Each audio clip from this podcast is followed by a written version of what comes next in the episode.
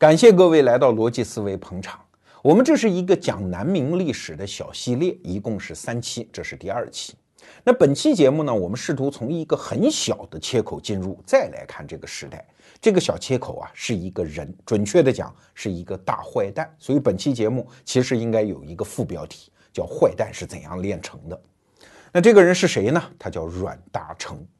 熟悉明史的朋友都知道，阮大铖是一个著名的奸臣。他奸到什么程度啊？你看，清代人修明史，专门修了一卷叫《奸臣传》，一共写了十五个人，而阮大铖是最后一个。你想，一个王朝灭亡嘞，写在《奸臣传》的最后一个人，这隐隐然就在指责整个这个国家就是被你闹坏的。而且还有一点啊，这十五个人当中还有两位宝贝儿，一个叫马士英，一个叫周延儒。这两个人之所以写入《奸臣传》，跟阮大铖也有莫大关系。所以你看，王朝末世就是这样吗？奸臣辈出，奸臣浓度很高。那说到这儿，你可能会反问罗胖：“你难道要给阮大铖翻案吗？”绝无此意啊，这个案翻不了，因为阮大铖实在是铁证如山的一个奸臣。但是啊。过去呢，也有人替阮大铖说好话，这是到中国近现代的时候出现的一个现象啊。比如说陈寅恪先生的父亲陈三立，还有章太炎先生都说：“哎呀，不能因人废言，这个阮大铖还是很牛的。牛在哪儿啊？有才嘛，尤其是在各个艺术品类上留下来的作品，那是那个时代的最高水平啊。”你包括《明史奸臣传》已经把他定到历史的耻辱柱上了，还不得不承认，对阮大铖一生评价一共是七个字，叫机敏华贼有才藻，就是他又机灵啊，又敏捷，又狡猾，又鸡贼，但是非常有才气。你看我手边这本书啊，李杰飞先生写的《黑洞》，还有一本叫《野哭》，都是写南明这一段历史的。那这套书里面就对阮大铖这个人做了一个评价，说他是中国那个时代的达芬奇式的人物，什么意思啊？通才嘛。达芬奇就是这样，什么机械制造、机械设计、艺术绘画、是雕塑，包括物理学，什么都懂啊。在那个时代，他通杀一切知识门类。阮大铖几乎也是啊。诗写得好，有人评价有名一代几乎没有诗人。如果说有一个，就是这位阮大铖啊，什么园艺艺术啊等等各方面就不说了。最重要的成就是戏曲啊，因为戏曲是一个综合艺术品类。你比如说明代，我们都知道戏曲家汤显祖，但是汤显祖只能写本子呀，而这个阮大铖不仅本子写得好，而且还会导演，而且还自己去谱曲，而且自己家还养戏班子，自己去当艺术监督，可以说是一个通才，逼急了自己还能上去唱啊！你看明朝末年有一个大鉴赏家叫张岱，那也是大文豪。他评价阮大铖的戏班子说：“看完之后，那真是叫拍案叫绝，叫什么？本本出色，出出出色，句句出色，字字出色。你也可以想见啊，那个时候的戏班子主要是那些。”不识字儿的江湖艺人跑江湖大戏班子啊！如果一个士大夫，而且特别有才，在家里养了一个戏班子，那在所有的剧目啊、官窍啊、各种唱腔啊，他肯定是极尽讲究。哎，所有的东西到了文人手里，他往往就变得极端的精致啊。那阮大铖他在这方面就留下了可以说那个时代的艺术丰碑。但这些我们都不去说他，跟我们讲的一点关系都没有啊。他仍然是一个大坏蛋，但是啊，我们今天的节目就是要推圆论史，看看这个大坏蛋是怎么养成的。阮大铖的家世呢，说的不好意思一点啊，跟罗胖是老乡，安徽人，安徽安庆府。那么在明史上呢，说他是安庆府怀宁县人，对不起，这个是错的啊，他是怀宁籍，但他本人呢是桐城人。在这儿我要说一个小知识，我们今天说啊，比如说罗胖，北京户口啊，我叫北京人呢。但是你真要填籍贯，我得填安徽，对吧？所以籍在我们现代人来说，它是老家的意思。可是，在明代的时候，它不是这个啊，正好反过来，籍是什么意思？是户口所在地。阮大铖是在怀宁，那老家是哪儿呢？老家是安徽的桐城。我为什么要讲这一点啊？非常重要，因为你不理解阮大铖实际上是桐城县人，后来很多他一生的故事，你都会觉得缺了那么一点点味道。安徽的桐城是一个很神奇的地方，在中国文学史上不是有所谓的桐城派吗？对，这个县是遍地的读书种子。罗胖小时候，你别看也是安徽人，很崇拜桐城人的，人家是立过派的地方。我小时候在安徽就听说桐城人有一句土话，叫“富不丢猪，穷不丢书”。富人家才把猪看得很宝贵，穷人家没有猪啊，所以只能看重书。再穷都不能把书扔了，因为这是家里孩子最终的上进管道。所以这一个县到处都是读书人。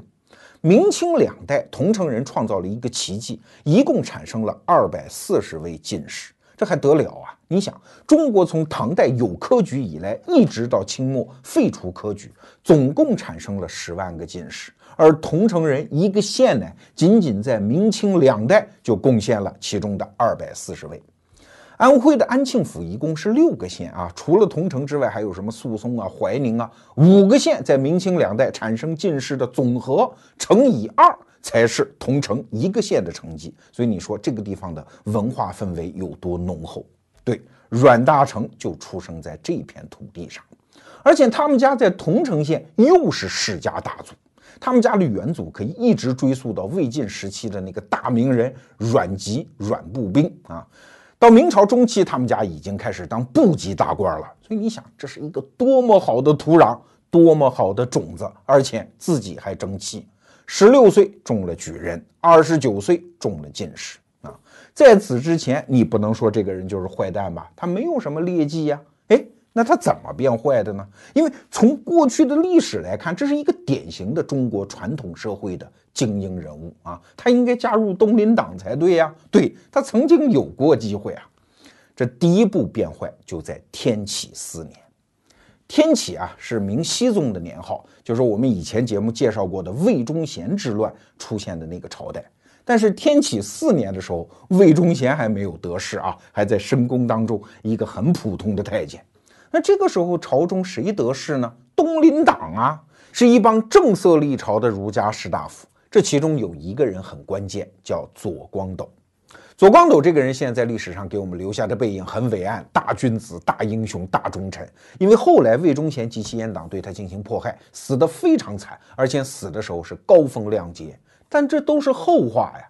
在天启四年的时候，人家左光斗可是国家重要领导干部啊，开会的时候主席台前排就坐的。一方面东林党骨干，另外一方面掌管御史台的主要官员之一。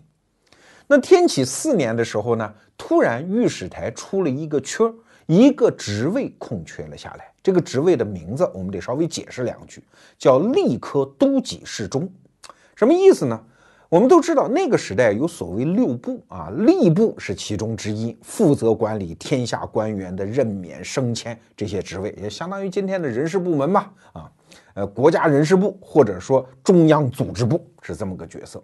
但是御史台呢是国家的监察部门，有点像今天的中纪委和监察部，所以呢，他也设立了一个对应的部门，专门看着吏部啊，你是不是徇私舞弊啊？是不是讲究程序啊？哎，这个在御史台内部的部门叫吏科给事中，那他的头呢就叫吏科都给事中，那这个职位空缺下来了，那就赶紧查册子呀，谁应该递补这个职位？查到的第一个人呢，这个时候正好出事儿，什么丁忧，就是官员的父母去世，他必须回家奔三年之丧。这个时候可不要想着当官了啊，所以这个人选就排除了。那第二顺位的继承人选是谁呢？就是我们今天故事的主人公阮大铖。所以按照正常的程序，请注意，正常的程序，阮大铖应该得到这个职位。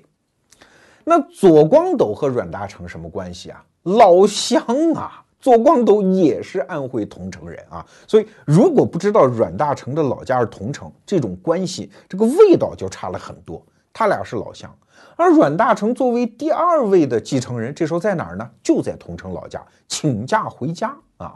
那左光斗赶紧给他写了一封信，说你赶紧过来。于公你也应该当这个位置。于私，你看我们俩老乡，我给你通风报信，赶紧来，这个位子给你了。那阮大铖当然就屁滚尿流的来到北京啊，那在阮大铖往北京赶的路上，东林党的几个大佬一商量，说不对，这个职位不应该给阮大铖。为什么？因为这个家伙啊，性格比较清躁啊，经常在外面吹牛。立刻督几十中，哎，这什么职位？哎，人事部门、组织部门的干部，那个嘴一定要严的，对吧？要谁不要谁，我们东林党互相商量商量，怎么给国家这些职位安排一下？哪能让这样的人干这个事儿呢？说左光斗，你这次有点大意。左光斗一想，对，大意了，不应该让他。所以这个时候，阮大铖跑到北京来见他的时候，左光斗就说：“怎么说呢？”后来想了一个辙。说你看啊，你前面这个人呢，虽然丁忧了啊，他家里的这个死信儿，就是父母这死信儿，已经报到北京了。但是地方上的督府还没有把这个信儿报上来，就是他父母死了这个事儿还没有走官方程序报到北京，所以现在你也不能说人家就没资格，对吧？啊，那你看这样行不行？还有一个职位也出了缺儿，叫工科都给事中啊，不六部吗？还有个工部，哎，那也有一个职位，你先干那个去。你干那个呢？等那边那个信儿一确实呢，我再给你改回来。那你看这样行不行？你看这大忠臣啊，大英雄也干这种事儿啊！说话其实有点糊弄他。阮大铖什么人？那多聪明，早就知道这个背景啊！阮大铖当时就说了一个字儿：可行啊。然后你去办吧。左光斗就把这个报上去了啊！工科都给事中，阮大铖报上去了。这左等也不来，右等也不来，皇上那边的批复就是下不来。啊，然后民间就开始出现各种声音，说这个立刻都给事中这么重要的位置，为什么长期空缺呢？啊，阮大铖就应该递补吗？各种四方的压力就开始过来了。左光斗知道坏事了啊，所以没办法，只好又把阮大铖写上立刻都给事中报上去了。早上报上去，晚上就批下来了。东林党知道出事儿了，什么事儿？就是一定有另外一种力量在背后跟我们捣鬼。这个力量是谁呀？就是魏忠贤的阉党嘛。所以在官场上的人，那不用确实证据，马上就明白怎么回事儿。阮大铖一定走了魏忠贤的路子，拿到了这个职位。你看，我们东林党大佬老乡之间的关系，我已经控制不住你喽。给你的安排，你已经不服从了，走别人的路子了，所以东林党心里就不舒服了。而阮大铖这个时候干了一件让所有人目瞪口呆的事情，好不容易争取下来这个职位，走马上任之后干的第一件事儿是辞职不干了。你们东林党原来安排谁接我的位子，现在来接啊！但是请注意哦，这个位子是我给你的，不是东林党总部安排的啊！我就是要争这口气。那阮大铖临走的时候扔下了两句话，第一句话叫“我便善归”，我算是好好的撤出来了，看左某将来如何归耳。这句话就有点狠了，我看你左光斗这帮东林党人将来的归宿和下场是什么样的。当然了，这个过程当中我们感受到了那种负气的成分啊。如果有人非要批评阮大铖呢，说你应该君子一点嘛，坦荡一点嘛，宽容一点嘛，哎。他是个小人嘛，他是个奸臣嘛，他的行为方式就一定是这样的。但是我们现在不评论阮大铖是好是坏啊，至少有一点我们可以看得出来，阮大铖的那个政治眼光和政治手段是不得了的。你看这一套组合拳，首先啊，你在背后对我嘀嘀咕咕这些事儿，我能有渠道知道，这本身就是一个混官场的能力啊。第二。这一条路不通，我能迅速接上另外一条路来达成我的目的。你看，执行力又极强。第三，我马上能够判断出来，你东林党人将来会被魏忠贤给整死啊！所以这又是对未来的判断力。但是更加了不起的是什么？就是你们狗咬狗，一嘴毛，我不参与啊！哎，你看，如果是一个普通的年轻人啊，哎，也这一派欺负我，我好不容易搭上了另一派的战车，这个时候他会撤吗？他不会撤啊，他会为虎作伥，跟后来魏忠贤的那些党羽阉党们行为就会一样。但是阮大铖在阉党当中，他不是这样的人，他不是跟魏忠贤沆瀣一气，说明他把这个棋啊又看深了好几步。他既看出来东林党将来会被搞得很惨，他还看出来魏忠贤其实也搞不长啊。我这儿不是胡说啊，也有一个证据。阮大铖回乡之后，在天启六年，就是又隔了两年之后，这个时候魏忠贤的阉党已经得势了，说：“哎，这哥们儿我原来帮过他，来来来到朝中为官。”阮大铖这个时候一个，这可能是不甘于寂寞吧，哈，一个没稳住，居然又跑到北京当官，当的叫太常寺少卿啊，是一个级别其实不是很高的官员。但是仅仅几个月之后，阮大铖立即就辞职，又回老家。说明什么？别看你魏忠贤现在烈火烹油一般的热闹，我看出你下场会很惨的，赶紧抽身。而且在这个阶段，阮大铖有一个就真的是匪夷所思的动作啊，因为你在北京混嘛，你总是有一些官场的来往，对吧？比如说你到人家府上拜望，那个时候总要递个名片嘛，那个时候叫拜匣，对吧？把自己的名次放在一个匣子里递进去啊，我请求接见。像这种拜匣，但凡是跟阉党官员来往，投进去之后，阮大铖要干一件事儿，买通这家主人的家人。把这个名片给买回来，所以啊，后来崇祯皇帝在定阉党逆案的时候，满朝文武都知道你阮大铖跟魏忠贤混过，但是居然找不到骗纸之字的证据，所以你看阮大铖的政治手腕有多高。当然了，这个时候东林党和阮大铖之间还没有结下死仇啊，真正的死仇啊是在崇祯朝结下的。你想啊。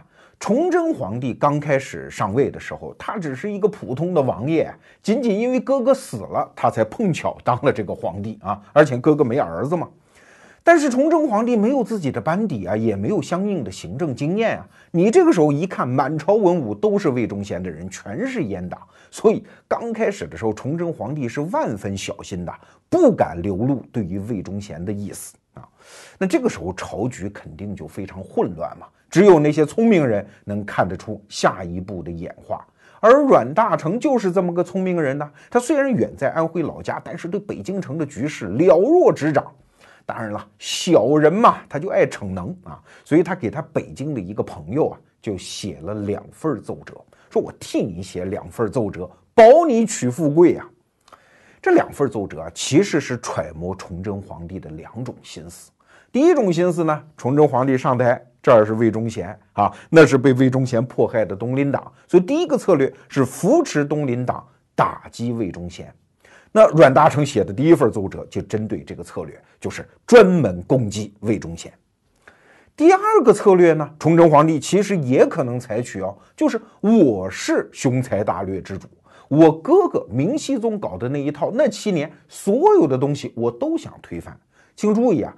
天启朝一共七年，魏忠贤虽然名气那么大啊，其实作乱只有三年。前四年那可是东林党把持政权啊，而且东林党也是跟太监搞来搞去，只不过那个太监不是魏忠贤而已嘛，是一个叫王安的太监。所以阮大铖针对崇祯皇帝可能采取的这个策略，写了第二份奏折，这叫七年核算之书。什么意思呢？就是前四年是王安联络东林党作乱，后三年才是魏忠贤联络他的那些阉党，什么崔成秀啊这帮人作乱。所以天启朝没有一个好东西。现在我们隔了这么多年，你想想看啊，一个伟大的政治家上台，是不是极有可能也采取第二个策略啊？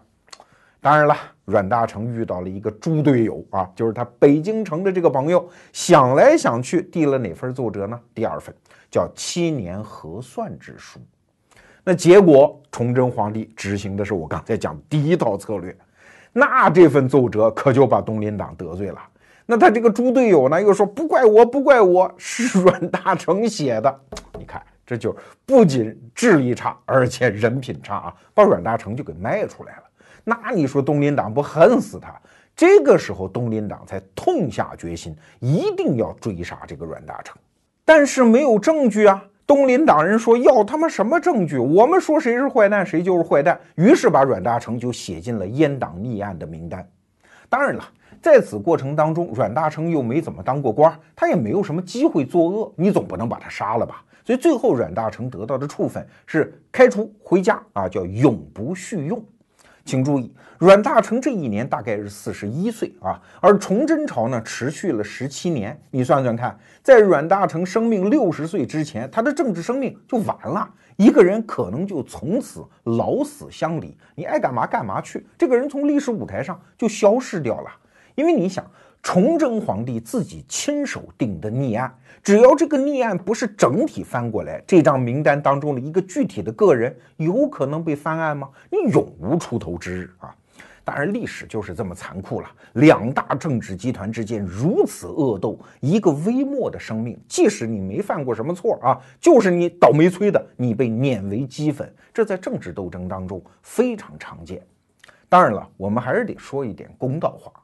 如果历史仅止于此啊，我们在崇祯初年再看这个阮大铖，他跟东林党之间的那个是非曲直、对错，到底该归谁来？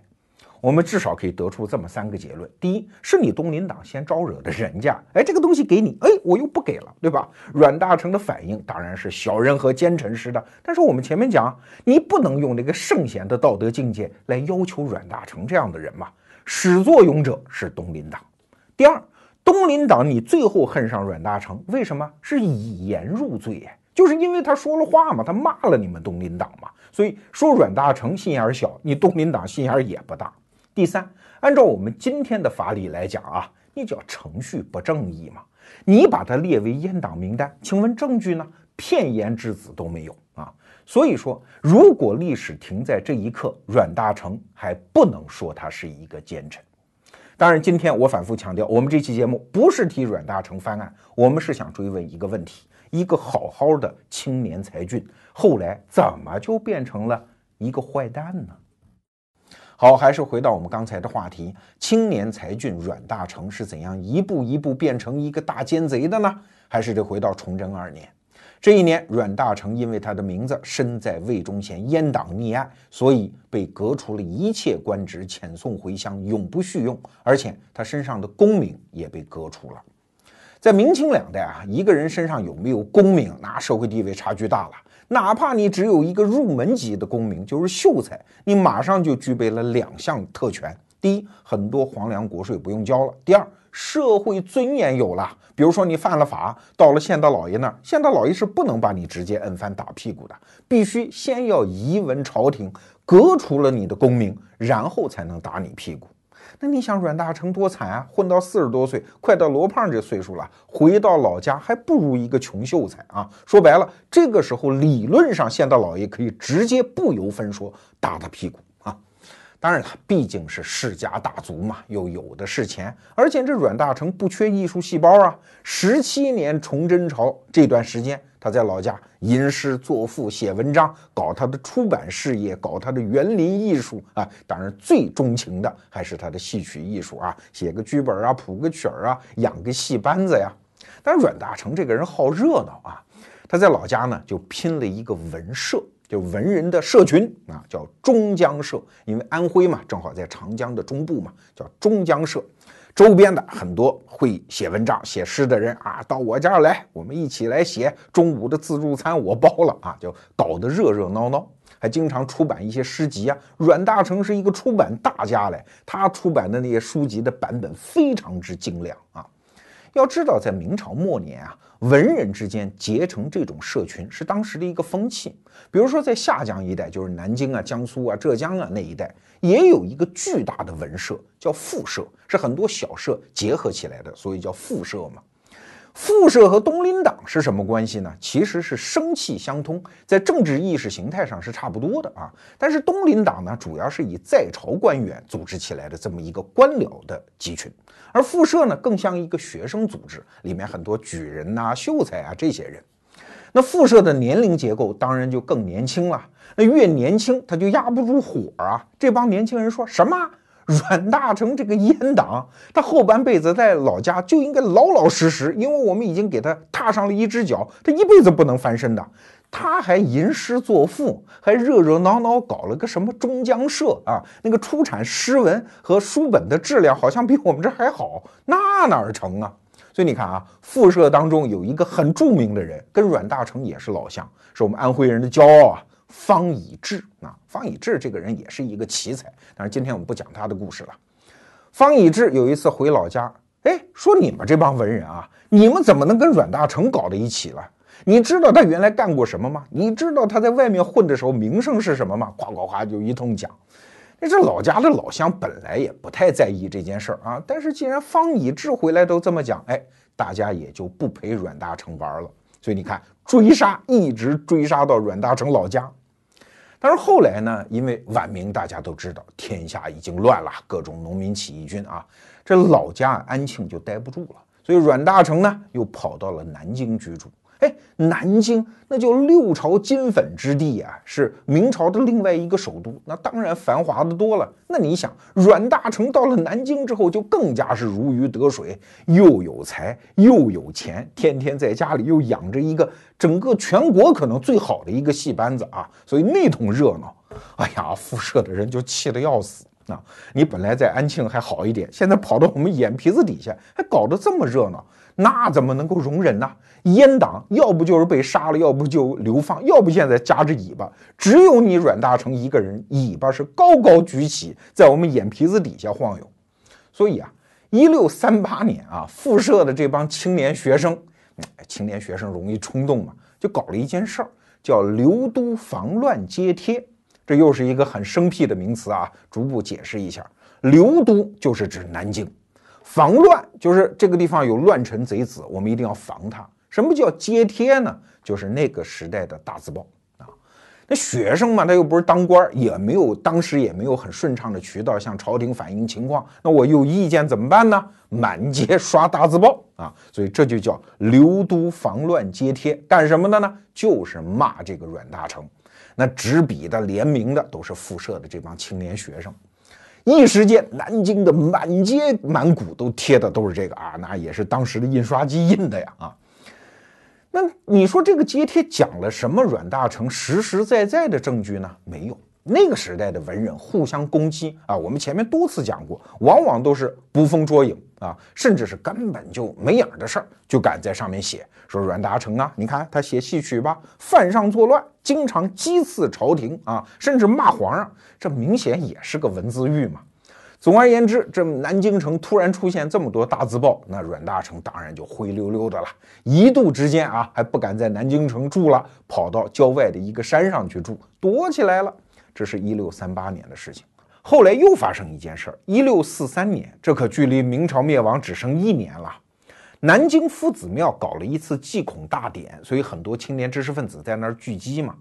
阮大铖也叫不识相，我也青年知识分子，我也去祭个孔，结果被人认出来了，这不阮大铖吗？这不阉党吗？他被革了功名，怎么还好意思跑来祭孔来？上打！据说阮大铖有一部非常漂亮的胡须，经此一战几乎被拔得精光。你想，阮大铖快六十的人嘞，在公共场合遭此羞辱啊！但这十几年日子他就是这么过的，关起门来有酒有肉有戏班子，打开门去，主流知识分子是不认他的。那你说阮大铖有没有做过努力呢？做了，只要花钱能解决的问题，他是尽量的花。平时在家里结交各种人呐，看戏啊，吃饭、喝酒、作诗，那就无计其数啊。最重要的大手笔，比如说我们都知道那部戏叫《桃花扇》，这是中国戏曲当中的就是最好最好的作品，在我看来啊。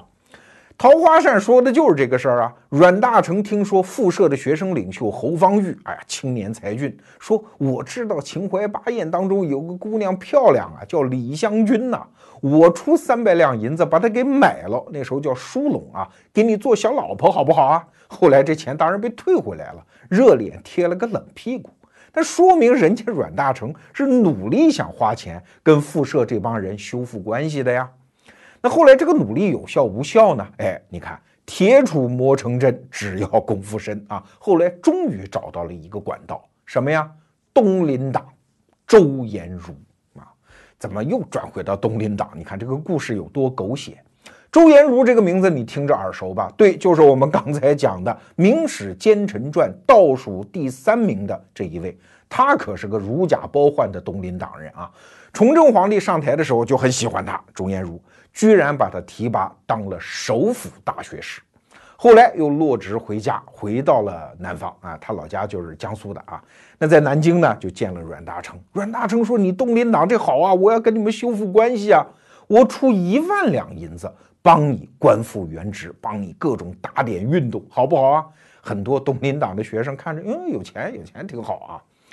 周延儒是什么人呢？后来他入奸臣传，那也叫名副其实啊。这个时候看，哟，白的是银子，黑的是眼珠，掉进去拔不出来啊，一万两银子就要了。然后就跟这个阮大铖讲，说你啊，这叫定成反革命集团罪，对吧？在阉党逆案当中，直接恢复你是非常困难的啊。将来我给你想办法，但是钱我先收了。后来这周延儒果然官复原职，又当了首辅大学士。周延儒和东林党人一商量，说这不行。阮大铖这钱虽然收了收了，但是官复原职这事儿相当于要平反一个反革命集团案，这事儿动静太大，算了。周延儒说：“那我也不能白收钱啊。”就跟阮大铖讲说：“这样啊，给你翻案我是做不到，但是我们干一件事儿，你有没有关系好的人，资格差不多的人，你推荐我把他运动成为督抚。”就是地方的督抚大员啊，然后再让这个人呢来举荐你。你看国家正在打仗嘛，以边才举荐，就是这是一个边防人才，把你举荐上。国家打仗嘛，什么人都用。哎，这个时候我就有借口了。你看好不好啊？阮大铖也没有办法呀，那只能好啊。那他举荐谁呢？你看《明史奸臣传》倒数第二的马士英。马士英和阮大铖啊，是在科考的时候是同年的进士啊。那这个时候呢，马士英因为犯了罪，在路上还流放呢。突然哟嚯，怎么提拔我当督抚了？所以喜出望外，就去上任哪儿啊？安徽凤阳，凤阳总督。这后来的故事，我们上一集已经讲了，怎么迎接朱由崧啊，到南京继位当皇帝啊，福王这一段故事。而所有这些故事背后的操盘手，就是这位阮大铖。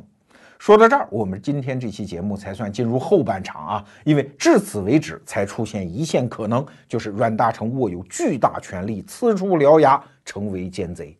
你看一眼，这个时候南明南京的弘光政权。首辅马士英是人家阮大铖推荐上去的，皇帝朱由崧是马士英带着一帮军人福利上去的，而福利的计划背后的总设计师也很可能是这个阮大铖。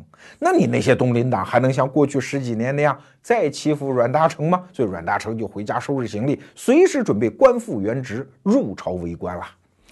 那马士英当然还是比较讲义气的，毕竟拿人家的手短，吃人家的嘴短。上任之后第一件事就替阮大铖办这个。当然了，东林党是不同意了。东林党这个时候在朝中的大佬高宏图，他也不明摆着反对啊，他讲了这么一番话。就是为了阮大铖着想，咱们是不是光明正大的回来啊？所以你马士英提议让他回来，可以交给满朝文武大家讨论吧。九卿科道，大家都说说意见。如果主流意见欢迎他回来，哎，你看多光荣嘞！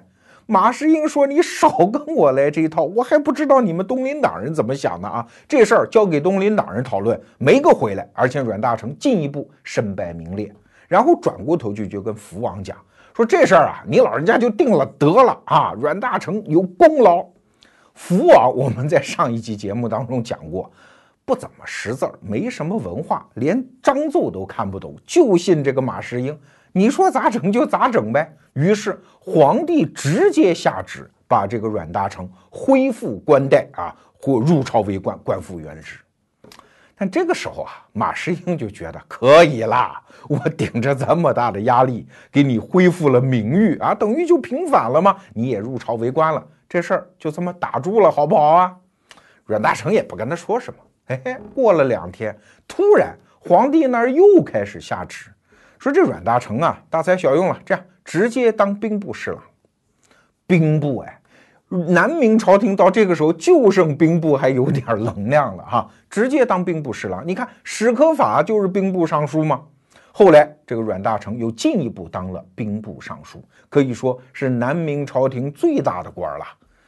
马士英就有点傻了。哎，我不是首辅吗？现在我说什么都不算，他动不动就不知道哪儿来的一些管道，就直接通到福王那儿去了，动不动就给我下旨意。你想，阮大铖是什么人呢？在南明历史上啊，这马士英号称叫小人中的君子，至少他后来没投降，壮烈牺牲啊。阮大铖号称是小人中的小人呢。他在南京待了那么多年，天天唱戏、写诗、请人吃饭，那不知道交结了多少人呐。什么宫中的太监呐，什么在南京驻扎的一些侯爵、公爵，那些勋贵的子孙们呐，这些管道都能通到深宫当中。所以马士英就像那个渔夫一样，从瓶子里放出这个魔鬼，发现再也收不回去了。其中最典型的一个例子就是吏部尚书的人选。这马士英呢，因为首辅嘛，这种人选你要提啊，想来想去啊，要提拔一个叫张国维的人。但是呢，过两天，哎，旨意下来了，最后谁当了一个叫张杰的人？这人谁的人呢？阮大铖的人。这史书上写的好啊。马士英听到这个消息，正坐在床上呢，当时就呆住了，摸着这个床傻了，从此就有点害怕这个阮大铖了啊。虽然你是在首辅的位置上坐着，但是旁边这个家伙又对自己有恩，但是他的权术是深不可测的呀。那掌握了巨大权力的阮大铖，他总该干点什么吧？他的本职工作先是兵部侍郎，后来当了兵部尚书。按说你应该筹集粮草、征募士兵、北伐中原嘛。但是阮大铖太忙，没空干这个。他主要是忙两件事儿。第一件呢是迫害东林党、打击报复复社的这帮人啊，这是一口积压了多少年的恶气，现在终于有机会了。当然，阮大铖聪明在哪儿呢？他不是按照这个朝廷固有的政治格局去玩啊，不是说我替魏忠贤翻案，继续打击东林党。不，他知道那个太困难，因为阉党逆案是先帝崇祯定下来的。阮大铖聪明在于他发明了另外一个名目啊，你不是管我叫阉党逆案吗？好，我送你一个反义词啊，是顺案啊，逆和顺，什么意思呢？你看。北京城刚刚破了，被李自成打破，很多朝廷的文官都投降了李自成，这叫归顺呐。而且你归顺的那个对象，那个政权叫大顺，所以这个案叫顺案。你想，首先民心所向啊啊，我们南京在这儿坚守，北方的那些文官都认贼作父了，当然大家切齿痛恨。阮大铖就以这个名目去办呢。比如说有一个周家兄弟。哥哥呢？还其实还是堂兄弟啊。哥哥在北京投降了，哥哥他没办法，我弄你弟弟啊？为什么？弟弟是复社的领袖啊。弟弟说：“我跟他关系从来都不好，这事儿关我屁事儿啊。”阮大铖就给他捏造各种证据啊，找各种证人，就是你指使的，然后把这个人给杀了。所以阮大铖迫害东林党人，刚开始用的那个政治技巧和手段也是非常高超的。当然了。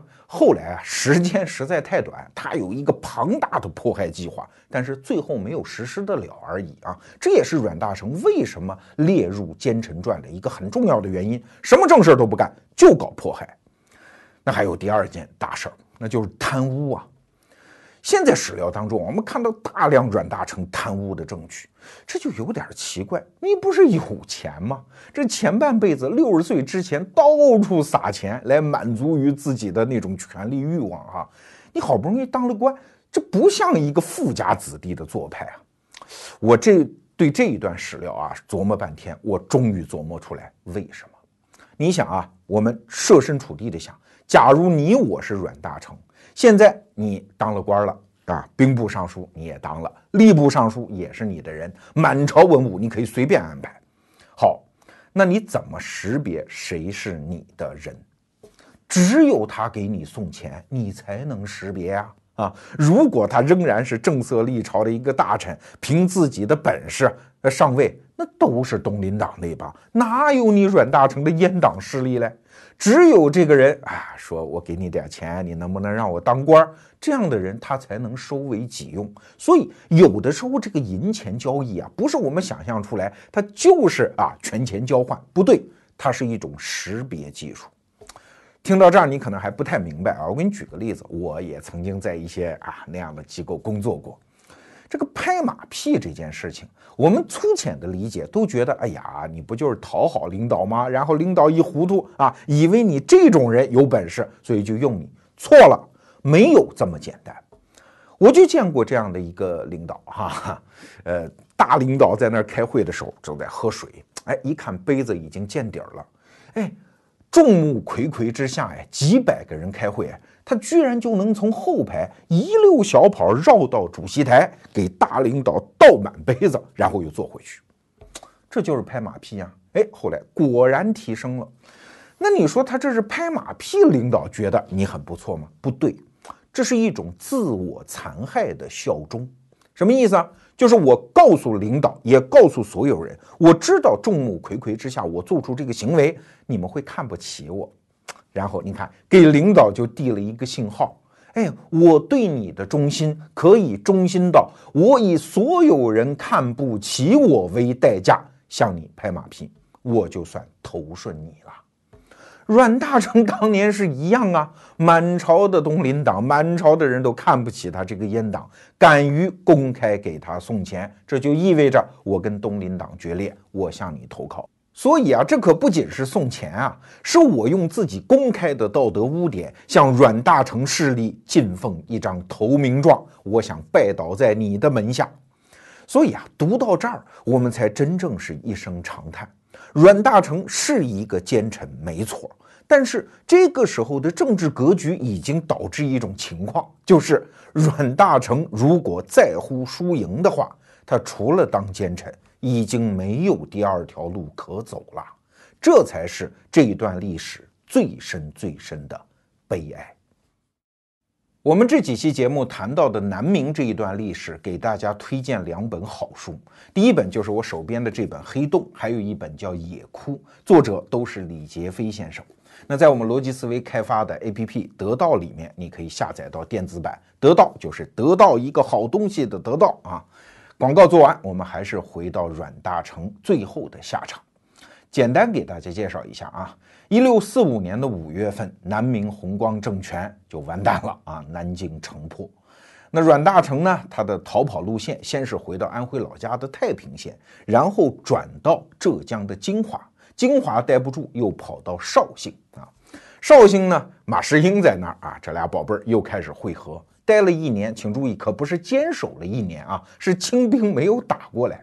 后来清兵打到浙江，要渡过钱塘江的时候，马士英那帮人接着跑。后来马士英是壮烈殉国啊，所以为什么说他是小人中的君子，而阮大铖是小人中的小人呢？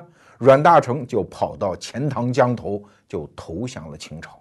其实啊，现在很多史料都发现，阮大铖在这等待的一年中，已经跟北边通书信了啊！我投降，我投降。后来果然就投降了。那他投降的时候，这是一六四六年的六月份。阮大铖活到什么时候呢？活到一六四六年的八月份。投降之后只活了两个月啊！所以你说这个汉奸当的有多冤？这一辈子你好歹给自己一个好的收场嘛？没有，奸贼嘛，没办法。当然呢，根据李杰飞先生的观察，这阮大铖在最后两个月，其实这儿出了点问题，精神好像有点不正常啊。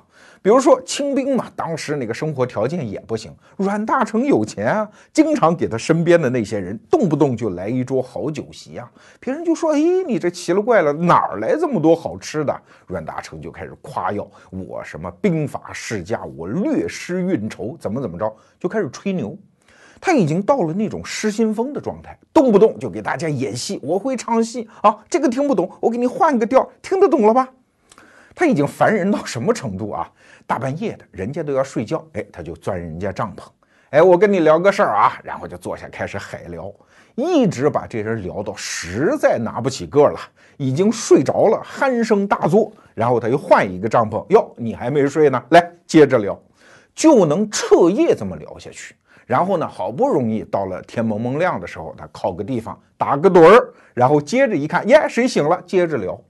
所以很多人都烦死他了，说你这么大岁数了，六十岁，你稍微睡会儿行不行？啊，我精神好。那阮大铖是怎么死的呢？你看，清兵从浙江打到福建，浙闽边界，我们都知道那个著名的关仙霞关啊，那是山势非常陡峭的地方。很多清朝的那些将领们都说：“哎，过这个险关啊，咱们可一定得骑马。到了最险的地方，咱们下马再牵着马走。”阮大铖说：“你们这些人都是怂蛋，看我，我先登啊！”六十岁的老头哎，就拽着这个马，也不上马，就一路蹭蹭蹭蹭往上走。那底下人说：“那你走吧，我们慢慢走啊，因为山道太险。”等走到岭头的时候，发现阮大铖把马放在旁边，自己坐在一块石头上，然后那个清兵就拿那个马鞭子捅他，哎，说起来走啊！哎，阮大铖已经坐那儿，已经死了啊！而且在此之前已经发现他头已经有点肿。清兵已经跟他说啊，要不你别跟我们南下了，你就在这个地方叫衢州啊，浙江衢州，你就在这儿等，将来打胜仗，我们再来接你，好不好？嗯，不行，我体力好得很，我还能挽硬功啊，等等。所以你看他最终临死前的这一点表现，果然就有一点点精神不正常。阮大铖这个人一生就为一件事儿活着。证明我聪明，我能干，我有办法。哪怕是我破除人间一切道德底线，我都能够赢，在智力上碾压你们所有人。我是一个运筹帷幄的大家，我是诸葛亮。所以，我们揣摩阮大铖的精神世界，可能他还为自己奸贼的这一点特性自鸣得意嘞。其实，我们在生活中也经常见到这样的人啊。那这样的人的思路发展到最后，可不就是阮大铖的下场吗？疯狂而滑稽。那我们这期节目到底想说什么呢？还是回到那个话题，坏蛋是怎样炼成的？过去啊，我们都以为坏蛋是因为道德差，而今天这期节目，我们提出另外一个维度的原因，就是格局小。那格局小赖一个人吗？有的时候也不能赖，环境使然吗？我给大家举一个例子啊，我上高三的时候，我估计到现在还是这样。我上高三的时候，班上就有那些同学，其实非常勤奋啊，晚上做作业、复习功课到深夜。但第二天早上到班上，第一件事就是告诉大家：“哎呀，我昨晚真是没有毅力呀！我看了一晚上电视，我玩来着。”其实不就是想跟同班同学使一点障眼法吗？其实谁不明白，高考这件事情是在全省的高三学生当中展开竞争，你根本不适合身边这帮人竞争，哎，但是人就是有这个本能啊，我们是要赢过身边的人，即使我们明知战场不在身边，也得这样做。所以有那么一句话吗？看一个人的趣味，看他的配偶、他的先生、他的太太；看一个人的品格，看他的朋友；但是看一个人的能力呢，看他的对手。啊，人其实是被整个环境驯化的。你找到什么样的对手，进入什么样的格局，你自己的境界才有多高。所以啊，我们解读南明为什么破败。不是因为他能力差，不是因为他资源少，这个国家其实它拥有很多很多的战略回旋余地。但是为什么南明的弘光政权崩溃的那么快呢？就是因为常年的皇权制度的打造，到了明末的时候，实际上它已经变成了一个所有的要素都锁合在一起的小系统。这个系统小到什么程度？就是它所有的构成要件，甭管是阉党还是东林党，它都以对方为唯一对手啊。那你东林党如果以阉党为唯一对手的话，你的能力也就被锁死在阉党这个水平上啊。其实没有人真正为了家国天下而奋斗，那个大目标，所有人都忘了。就算你东林党道德水准比较高，将来在历史上的名声比较好，那又怎样？从整个系统演化的角度来看，你起到的作用其实和阉党差不多，都是以对方为对手，以干赢对方为首要，甚至是唯一目标。整个组织的大目标大家都忘了啊！所以南明的崩溃，其实双方都有责任。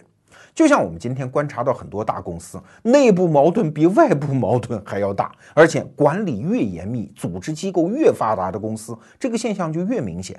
大公司两个部门之间的协作比登天都难，有的部门要干一件事儿，明摆着组织内部也有这样的资源，但是犯不上去用，因为太难了，宁愿在外面找一个供应商，花公司的钱都比在内部协作要容易得多。啊。所以大公司往往要达成一个又紧急又重要的目标，就不得不从各个部门去抽人，成立一个临时的组织，再来干成这个目标。所以组织又进一步的庞大啊，这真是大组织的宿命啊。但是我们今天不是想批判大组织，而是一个人想要不变成坏人，他应该做什么？两件事儿。过去我们都以为只应该提高自己的道德水准，对吧？哎，这个很重要。但是还有一件事情更重要，叫君子不立于危墙之下啊。有的机构已经出现这种管理僵化或者走下坡路的时候，你就千万不能在里面待着。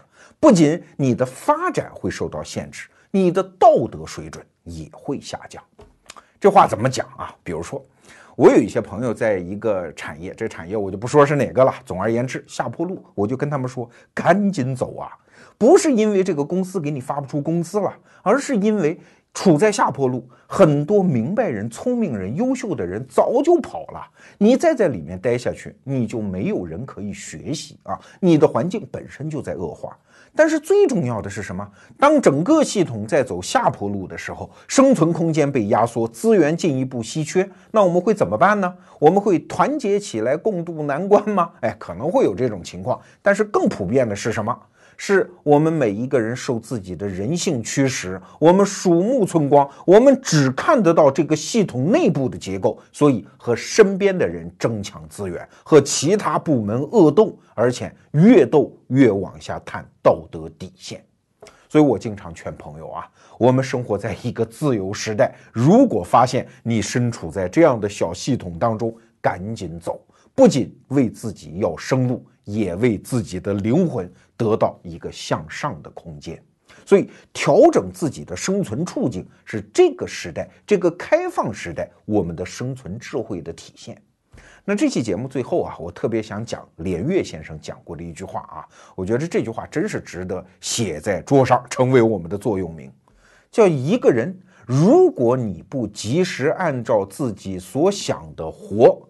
那你就总有一天会按自己所活的方式去想。